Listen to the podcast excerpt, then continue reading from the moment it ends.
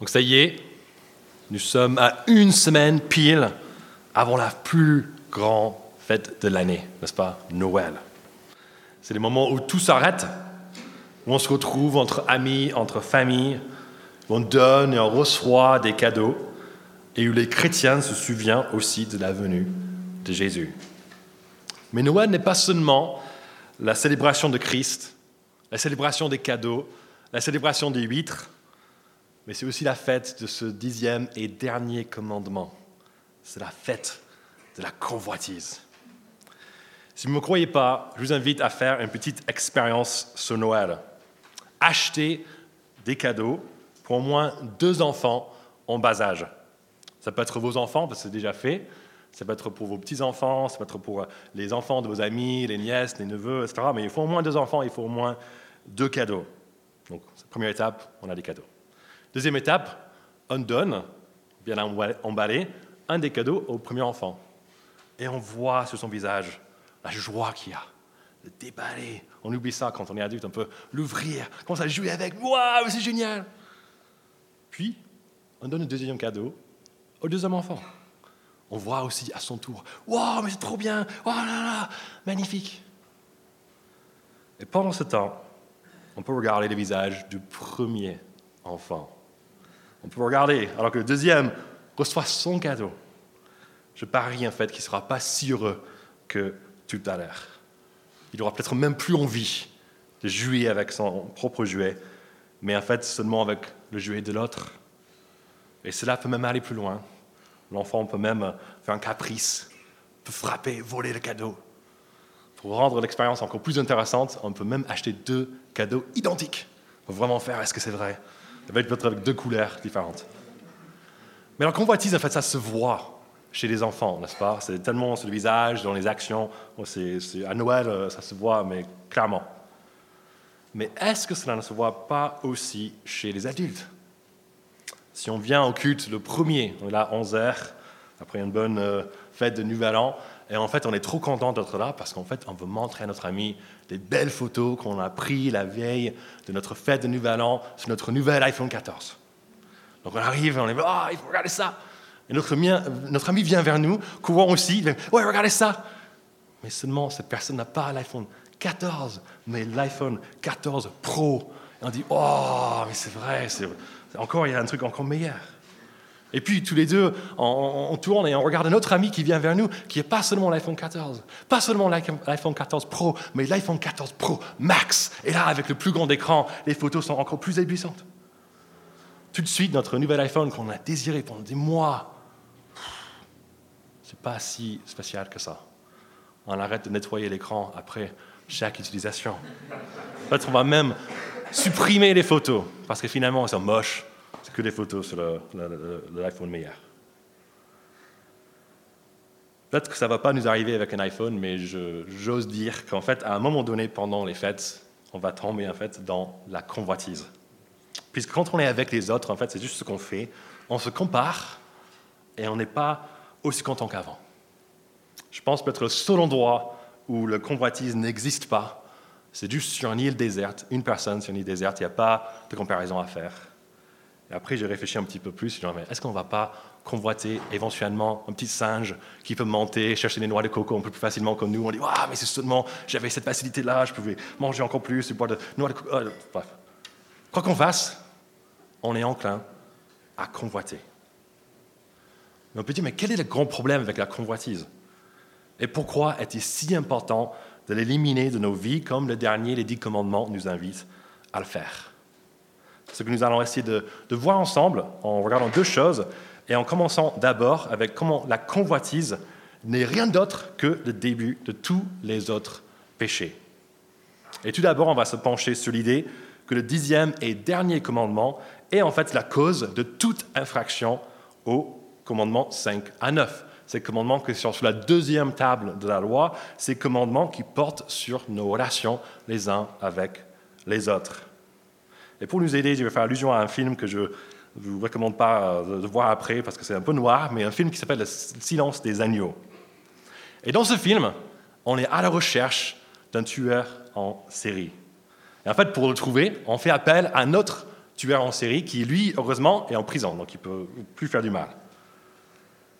Et en fait, ce qu'il dit, comment il aide l'enquête, à mon avis, c'est fortement inspiré par les dix commandements. Parce qu'il dit, pour trouver le tueur, on a besoin de comprendre pourquoi il fait ce qu'il fait, tout simplement. Et à son avis, cet homme n'a pas juste tué des gens hein, dans la rue, non, il a choisi des personnes spécifiques. Et pourquoi est-ce qu'il a fait ça? Parce qu'en premier lieu, il les a convoités. Ce désir fort, invisible pour quelque chose ou pour quelqu'un qui ne nous appartient pas, c'est ça la cause de ces meurtres.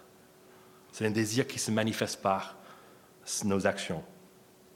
C'est parce qu'on convoite quelqu'un, n'est-ce pas, qu'on va peut-être lui faire du mal, qu'on va le voler, qu'on va lui mentir. Parce qu'on convoite sa femme, qu'on va commettre un adultère, et ainsi de suite. La convoitise est en fait la base de tous ces autres péchés comme on l'a vu la semaine passée avec euh, David dans Marc chapitre 7, et comme on l'a vu même tout au long de cette série, quand Jésus a repris plusieurs de ses commandements dans Matthieu chapitre 5, Matthieu chapitre 6. Le vrai souci qu'on doit régler, ce n'est pas juste un souci de comportement, ce n'est pas notre conduite, mais l'état de notre cœur. C'est le cas parce que tout péché commence avec ce petit moment où on regarde ailleurs et on désire la situation les biens de quelqu'un d'autre. Mais est-ce pour autant que ce matin, on s'est dit, ok, on ne peut plus désirer les choses, on peut plus, euh, il faut vraiment juste vivre dans le silence, dans un monastère, monastère peut-être euh, en renonçant à chaque envie qui vient à l'esprit, comme ça, on ne va plus pécher. En fait, il suffit de lire la Bible pour découvrir que ce n'est pas ce que Dieu nous propose. Il nous dit dans le livre de Proverbes, chapitre 18, chapitre 5, que celui qui a trouvé une femme a trouvé le bonheur. Il nous invite à faire notre joie de la femme de notre jeunesse. Il nous dit dans le livre des psaumes, chapitre 127, que les enfants sont comme les flèches dans une main d'un guerrier, que ces enfants lui rendent heureux. On a vu ça euh, il y a un peu de temps aussi dans l'Ecclésiaste. Cette invitation, surtout au chapitre 11, j'ai prêché ça, j'étais un peu repris par ça, mais Dieu nous invite en fait à se lancer dans les projets, les projets d'études, les projets de travail. Dieu cherche en fait le bonheur de son peuple. Mais ce n'est pas une carte blanche. C'est comme on a vu il y a dix semaines, quand Franck nous a rappelé en fait, que Dieu, ses commandements, en fait, sont un bon cadre qu'il met autour de nous pour qu'on puisse trouver là-dedans notre bonheur. C'est pour cela que ce commandement n'interdit pas de désirer des choses. Ce commandement n'interdit pas de se réjouir. Il nous interdit seulement de désirer les choses qui ne nous appartiennent pas et spécifiquement les choses qui appartiennent à notre prochain. Si on revient au, silence des agneaux, finalement la stratégie pour trouver le tueur est de se focaliser sur la première victime. Parce que ce n'est pas souvent qu'on voit des choses tellement irréelles qu'on n'a jamais vues, qu'on n'a jamais imaginées. En fait, on convoite les choses qu'on voit tous les jours. C'est parmi les connaissances, on peut dire parmi les prochains de cette première victime, qu'on va espérer trouver le coupable. C'est pourquoi Exode chapitre 20, verset 17, le dernier commandement, nous met en garde contre la convoitise de tout ce qui appartient à notre prochain. Et c'est une liste assez exhaustive. Regardez avec moi. On parle d'abord de sa maison. On tourne la page. On parle de sa femme. On parle de ses ouvriers. On parle de ses animaux. Et à la fin du verset, on parle de tout, tout ce qu'il possède. Et quand on lit ce verset, comme Luc nous a dit tout à l'heure, en fait, on peut se perdre un petit peu dans ces détails. Pourquoi ça parle d'esclaves? Moi, j'ai jamais convoité euh, une âne de quelqu'un d'autre, euh, donc ça ne me concerne pas. C'est un commandement pour d'autres personnes. Mais est-ce vraiment le cas? Si on pense juste au lieu d'habitation, est-ce qu'on ne passe pas par des moments de rêver, rêver pardon, mais si seulement j'avais son appartement dans l'hypercentre de Toulouse en plus, juste à côté de l'église, mais oh, mais ça serait magnifique.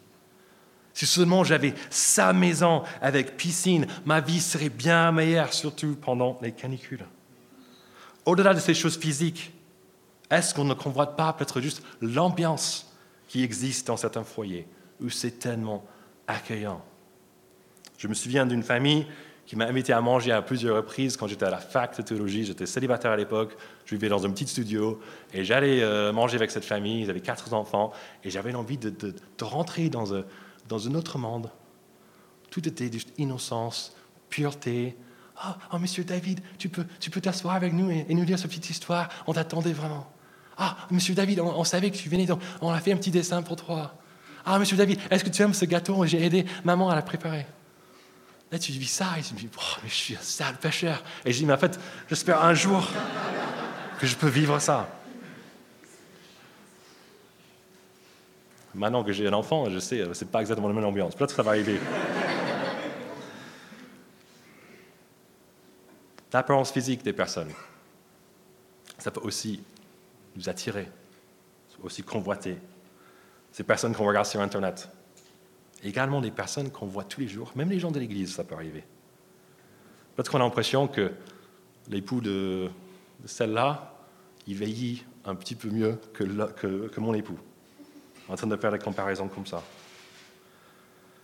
Ou bien, peut-être que ce qu'on convoite, ce n'est pas forcément la forme physique de quelqu'un, mais en fait juste l'ambiance qui existe dans le couple, la personnalité, l'humour de quelqu'un, même le leadership spirituel d'un certain mari, Peut-être on, voit une femme qui est vraiment là pour soutenir son, mari, elle dit jamais rien en public pour, lui faire du mal. On dit, waouh, mais est-ce que je me suis marié avec la bonne personne? Ou bien, si on est célibataire et on veut se marier, nous on se fiche, mais je me fiche totalement de ses défauts. Je veux juste être avec quelqu'un, même quelqu'un avec beaucoup de défauts, mais juste ne pas être seul.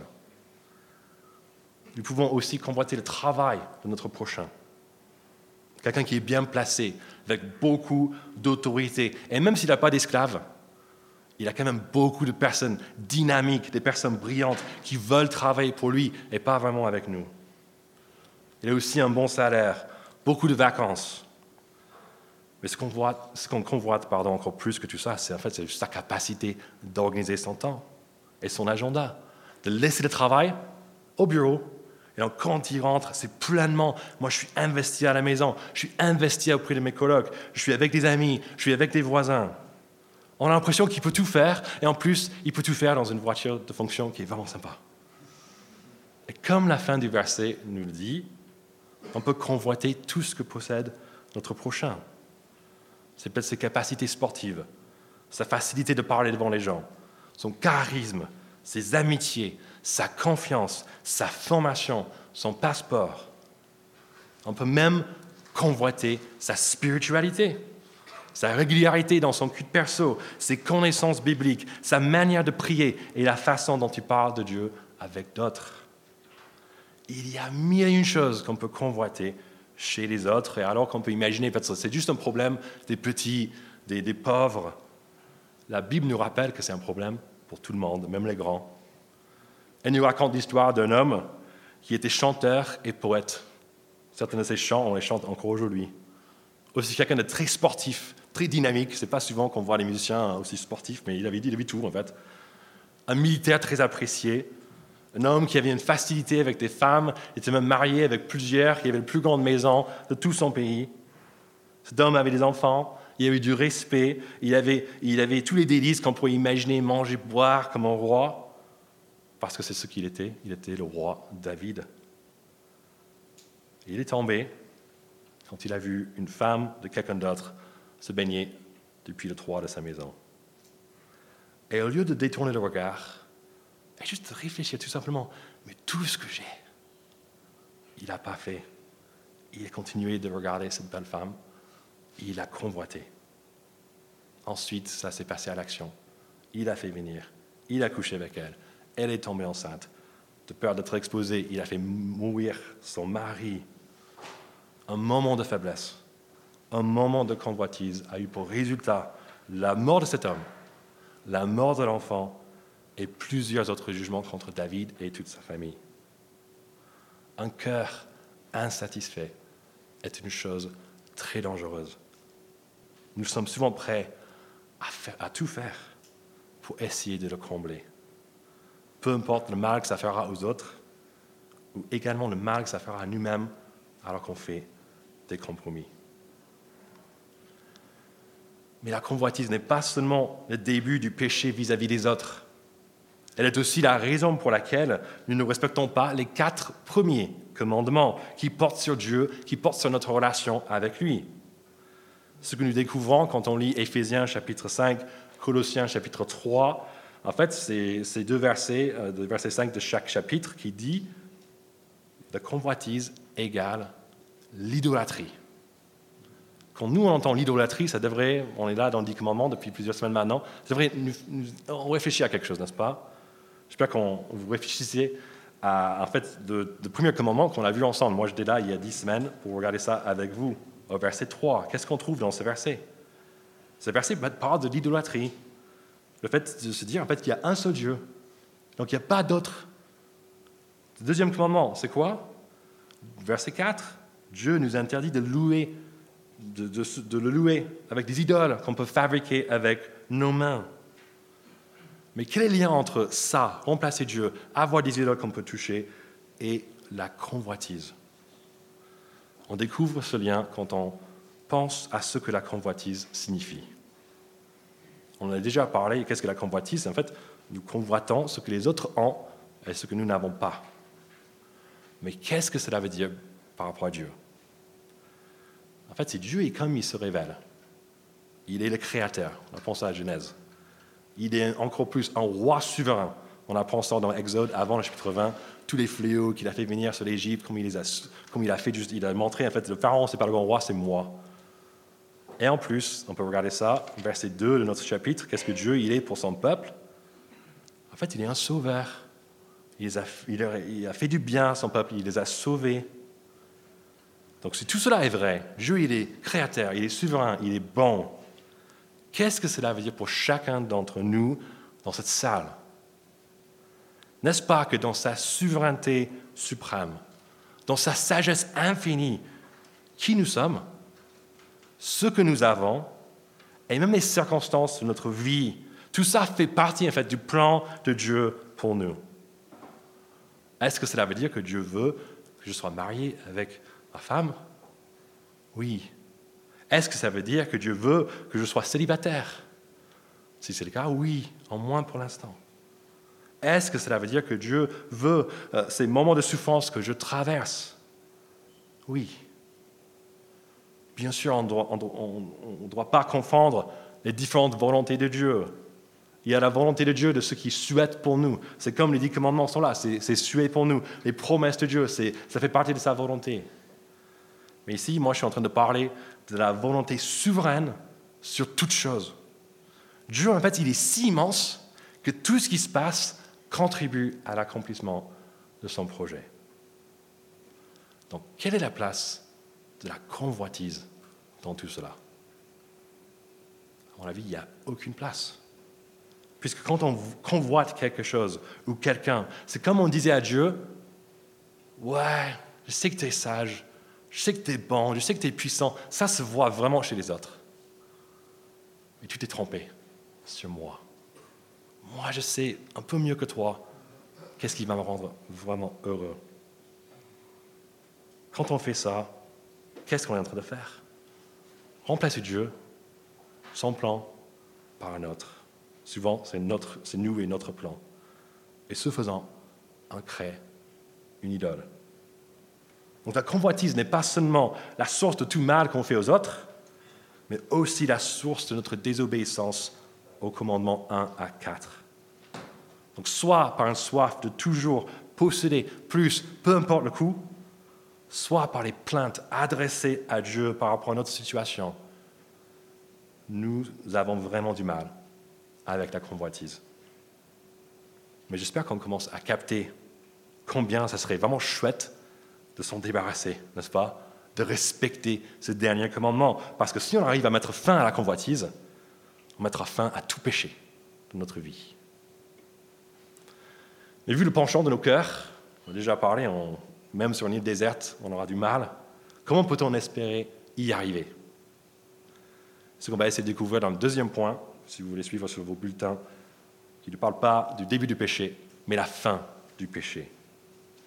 Et si ce qu'on a vu jusqu'ici est vrai, et du coup la racine de, de toutes nos mauvaises actions est la convoitise d'un cœur insatisfait, cela veut dire que le secret pour ne plus commettre du mal est tout simple, il faut juste avoir un cœur satisfait. Mais comment faire? On imagine souvent que la solution est d'avoir tout ce qu'on désire. Plus de sexe, plus d'argent, un meilleur travail, une plus grande maison, plus d'enfants, des meilleurs enfants, ainsi de suite. Mais on a déjà parlé d'un homme qui a tout cela, n'est-ce pas? Le roi David. Et qu'est-ce qu'il a fait? Lui, il continuait, malgré tout, à convoiter, à faire du mal. Mais la Bible décrit une personne qui était, lui, totalement satisfait. Par conséquent, il n'a jamais péché contre les hommes ni contre Dieu. À quoi ressemblait la vie de cet homme? On peut s'imaginer, parce que ça serait cool de l'imiter. Concernant son lieu d'habitation, sa maison, je cite Matthieu chapitre 8, verset 20, il a dit, Les renards ont des tanières et les oiseaux du ciel ont des nids, mais le Fils de l'homme n'a pas un endroit où il puisse reposer sa tête. Pas de maison du coup. Côté famille, il ne s'est jamais marié, il n'a jamais eu d'enfant. Et même sa mère et ses frères pensaient qu'il était un peu perché. Côté travail, malgré un bon début en tant que charpentier, il a passé le reste de sa vie en allant de l'endroit, euh, de lieu en lieu, en faisant du bien. Donc en gros, cet homme, il n'avait pas d'argent, il n'avait pas de maison, il n'avait pas de travail stable, il n'avait pas de possession, il n'avait pas de famille, il n'avait rien. Mais en même temps, il avait tout. Le monde n'a jamais connu un homme si calme, si confiant, si déterminé et si heureux que lui. Il allait si bien qu'il a même pu subir des moqueries, des souffrances physiques et même la mort tout en pardonnant ses bourreaux. Comment est-ce que cet homme Jésus a-t-il pu faire tout cela? Il nous le dit dans Jean chapitre 4, verset 34, lorsqu'il parle de sa nourriture, ce qui lui permet d'être comme il est. Et il dit que sa nourriture est de faire la volonté de celui qui m'a envoyé et d'accomplir son œuvre. Jésus nous montre que la, vraie la solution pardon, à notre insatisfaction n'est pas d'amasser encore plus de biens, d'avoir encore plus de personnes dans, notre, dans nos vies. Ce n'est pas juste de satisfaire nos convoitises. La solution est en fait de trouver le contentement dans ce que Dieu nous a déjà confié. Et pour lui, l'œuvre que Dieu lui a confiée n'était rien d'autre que de sauver le monde des conséquences de leur péché et aussi d'offrir à chacun qui le veut sa nourriture qui procure la satisfaction absolue. Nous allons terminer en regardant trois qualités de cette satisfaction que Jésus nous offre. Et tout d'abord, et je pense que ça va s'afficher, c'est Jean chapitre 6, verset 35, où on parle de la source de cette satisfaction. Jésus dit, C'est moi qui suis le pain de la vie. Celui qui vient à moi n'aura jamais faim, et celui qui croit en moi n'aura jamais soif. Jésus nous dit que ce que nous recherchons tous ne se trouve pas dans ce monde, même si on habitait dans cette maison qu'on désire tellement, même si on avait tout un harem de, femmes et de concubines, même si on avait beaucoup de succès, beaucoup d'argent, même si la France gagnait deux Coupes de Monde affilées, même, Jésus le dit, même si le monde entier nous appartenait. Cela ne va pas nous satisfaire. Je sais que ça peut être un peu bizarre, surtout pendant cette période de fête. On a juste besoin d'aller un peu plus loin, aller à la rue d'Alsace-Lorraine. On dit, ce n'est pas exactement ce que les gens pensent ici. Ce n'est pas ce que les gens pensent dans les centres commerciaux. Ce n'est pas ce qu'on nous, est présenté dans les pubs, sur la télévision. Mais c'est vrai. Et pour confirmer cela, on peut arrêter la prochaine Porsche qui traverse le centre-ville. Pour faire ça bien, pas être écrasé. Demandez au conducteur, est-ce que vous êtes totalement heureux? Peut faire un sondage auprès des gens qui sortent des magasins, euh, les mains remplies de sacs, vous voyez les personnes. Est-ce que vous êtes réellement comblé?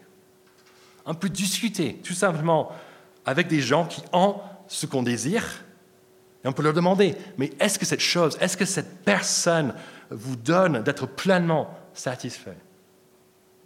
Si nous voulons être vraiment et durablement heureux, il n'y a qu'une source. Ce n'est pas sur ce monde, ce n'est pas sur cette planète. Ça vient de Dieu, le Dieu pour lequel nous avons été créés. Et pour trouver notre bonheur, ce Dieu-là ne nous demande pas d'être parfait, d'apporter beaucoup de choses. Jésus lui dit, il nous invite à faire deux choses, à venir, à croire. Si vous n'avez jamais expérimenté la joie de connaître Jésus, je vous invite à ne plus rester dans une vie médiocre. Dieu a quelque chose de bien meilleur prévu pour vous. Qu'est-ce qui, oh pardon, qu'est-ce qui vous empêche de venir? Qu'est-ce que vous avez vraiment à perdre? Et si nous sommes chrétiens depuis longtemps, mais peut-être que nous avons perdu de vue en fait le contentement en Jésus à cause de la routine, à cause de la pression fin d'année, faut préparer des trucs, voyage, cadeaux, nanana. L'imitation de Christ reste valable pour nous aussi. N'est-ce pas le moment de nous arrêter un petit coup, de prendre notre souffle et retrouver notre bonheur? En retrouvant notre Dieu. Mais la satisfaction que Jésus nous donne n'est pas seulement du ciel, elle est aussi accessible, peu importe nos circonstances. Ce que l'apôtre Paul nous dit dans l'épître aux Philippiens qu'on a étudié euh, à la rentrée, et je cite du chapitre 4 à partir du verset 11. Paul y dit J'ai appris à être satisfait de ma situation. Je sais vivre dans la pauvreté et je sais vivre dans l'abondance. Partout et en toutes circonstances, j'ai appris à être rassasié et à avoir faim, à être dans l'abondance et à être dans le besoin. Je peux tout par celui qui me fortifie. Paul qui a écrit ça, il sait de quoi il parle. Il est un homme très très important avant sa conversion. Il vivait dans les hauts échelons des, des gens, était vraiment dans une bonne société à Jérusalem. Et lui aussi, il a vécu des choses assez terribles, comme les naufrages, la prison, la faim et même la lapidation. Donc quand il nous dit qu'est-ce qu'il faut pour être satisfait en toutes circonstances, on peut lui faire confiance. Cela veut dire que si après le culte, on va rentrer dans notre petit studio, ce n'est pas ce petit studio qui nous empêche d'être heureux. Cela veut dire que si on est célibataire ou si on est dans un mariage qui ne nous apporte pas beaucoup en ce moment, ce qui nous empêche d'être heureux n'est pas notre situation amoureuse. Ce n'est pas non plus un changement de travail, ni un renouvellement d'un visa, ni même une guérison. Écoutez bien, il n'y a rien de méchant dans le désir de vivre un changement de circonstances. Et si au lieu de vivre dans un studio, on peut se mettre en colloque, dans un T4, dans un truc vraiment chouette, mais allons-y, c'est trop bien. De même, on peut désirer le mariage, on peut désirer un nouveau travail, des papiers, on peut désirer une guérison, on peut même demander à Dieu qui, qui nous donne ces choses, et on peut faire des efforts pour les avoir. Mais ce ne sont pas ces choses-là qui vont vraiment nous satisfaire. Certes, elles peuvent rendre la vie peut-être plus facile, plus agréable. Elles peuvent même être des cadeaux de la part de Dieu pour nous. Mais sans les avoir, nous pourrons être satisfaits. Et en fait, c'est quand on est satisfait sans les avoir qu'on sera en mesure de bien profiter de ces choses si Dieu nous les donne un jour. Si jamais on est dans l'attente en ce moment d'un changement de circonstances, je vous invite à essayer de trouver cet équilibre délicat et difficile à trouver entre un sain, un, sain désir et aussi une envie d'être totalement content de ce que Dieu nous a donné déjà. Un bon modèle pour ça, je pense à la prière de Jésus. Il a fait ses requêtes. Il a, dit, voici ma volonté. Il a fait à la fin de la prière, que ta volonté soit faite et non la mienne. La dernière qualité de la satisfaction que Jésus nous procure, en plus de sa source qui n'est pas de ce monde, et de son accessibilité qui, est là en tout temps, c'est en fait que cette satisfaction est quelque chose qu'on doit pratiquer tous les jours. Donc le dernier passage, encore de l'apôtre Paul, cette fois-ci, 1 Timothée chapitre 6, verset 6, il dit, La piété est pourtant une grande source de profit quand on se contente de ce que l'on a. Sous-entendu dans ce verset, il existe une piété qui n'est pas une source de grand profit. Peut-être une piété même qui, comprend en fait la lecture de la parole, une piété qui comprend la prière, une envie d'obéir à la loi de Dieu. Cette piété-là, qui n'est pas une source de grand profit, est, comme le verset nous le dit, une piété dépourvue de contentement. L'apôtre Paul, il a vécu cela. Avant de trouver son contentement en Christ, il était essoiffé euh, de sang alors qu'il persécutait les chrétiens, tout en pensant que c'était des actes pieux qu'il faisait pour Dieu. Cette piété-là ne lui servait à rien. Alors que je pense qu'on n'est pas en train de persécuter les gens aujourd'hui au nom de Dieu, si c'est le cas, arrêtez. Mais on peut aussi vivre des moments insatisfaisants dans notre piété, dans notre relation avec Dieu. On est en train de faire beaucoup d'efforts, mais malgré tout, c'est juste un peu sec. Si cela est notre cas aujourd'hui, se peut-il qu'on ait transformé notre quête de piété en une quête de, de gagner quelque chose de la part de Dieu, d'offrir quelque chose à Dieu, au lieu de voir la piété tout simplement comme une quête pour Dieu lui-même. Nos cœurs sont tortueux, attirés par beaucoup de choses. C'est pourquoi la lutte contre la convoitise est un choix de tous les jours. Et si on ne contente pas de ce que l'on a, nous avons beaucoup en Christ. Notre piété ne sera pas une source de grand profit pour nous. Ce que le dixième commandement nous propose, et ce que les neuf autres commandements nous proposent aussi, ce n'est pas seulement euh, la possibilité d'éliminer le péché dans notre vie contre les autres et contre Dieu. En fait, ces commandements nous révèlent aussi le secret d'une vie pleine. On a commencé en parlant un peu de Noël et de comment il est souvent euh, une fête d'insatisfaction et de convoitise. Et si on met encore une fois notre espoir dans les cadeaux, dans les repas de famille, il le sera aussi encore cette année. Mais si à Noël, on réalise tout ce que la venue de Christ nous gagne, Dave nous a fait une belle liste la semaine passée, il parle de l'amour du Père, le pardon de toutes nos fautes, la grâce d'être accompagné tous les jours, à chaque moment, la puissance de, s'attendre en fait que nos vies soient transformées pour qu'on n'ait pas la même, les mêmes soucis tous les ans, mais on peut vraiment progresser, la promesse d'un héritage éternel auprès de Dieu. Si on réalise tout cela, si on compte ces bienfaits-là, nous pourrons vivre une fête pas comme les autres. Nous pourrons goûter, en fait, ou regoûter à la satisfaction vraie et durable qui détruit la convoitise, qui détruit le péché et qui se trouve seulement auprès de Dieu. Je vais prier.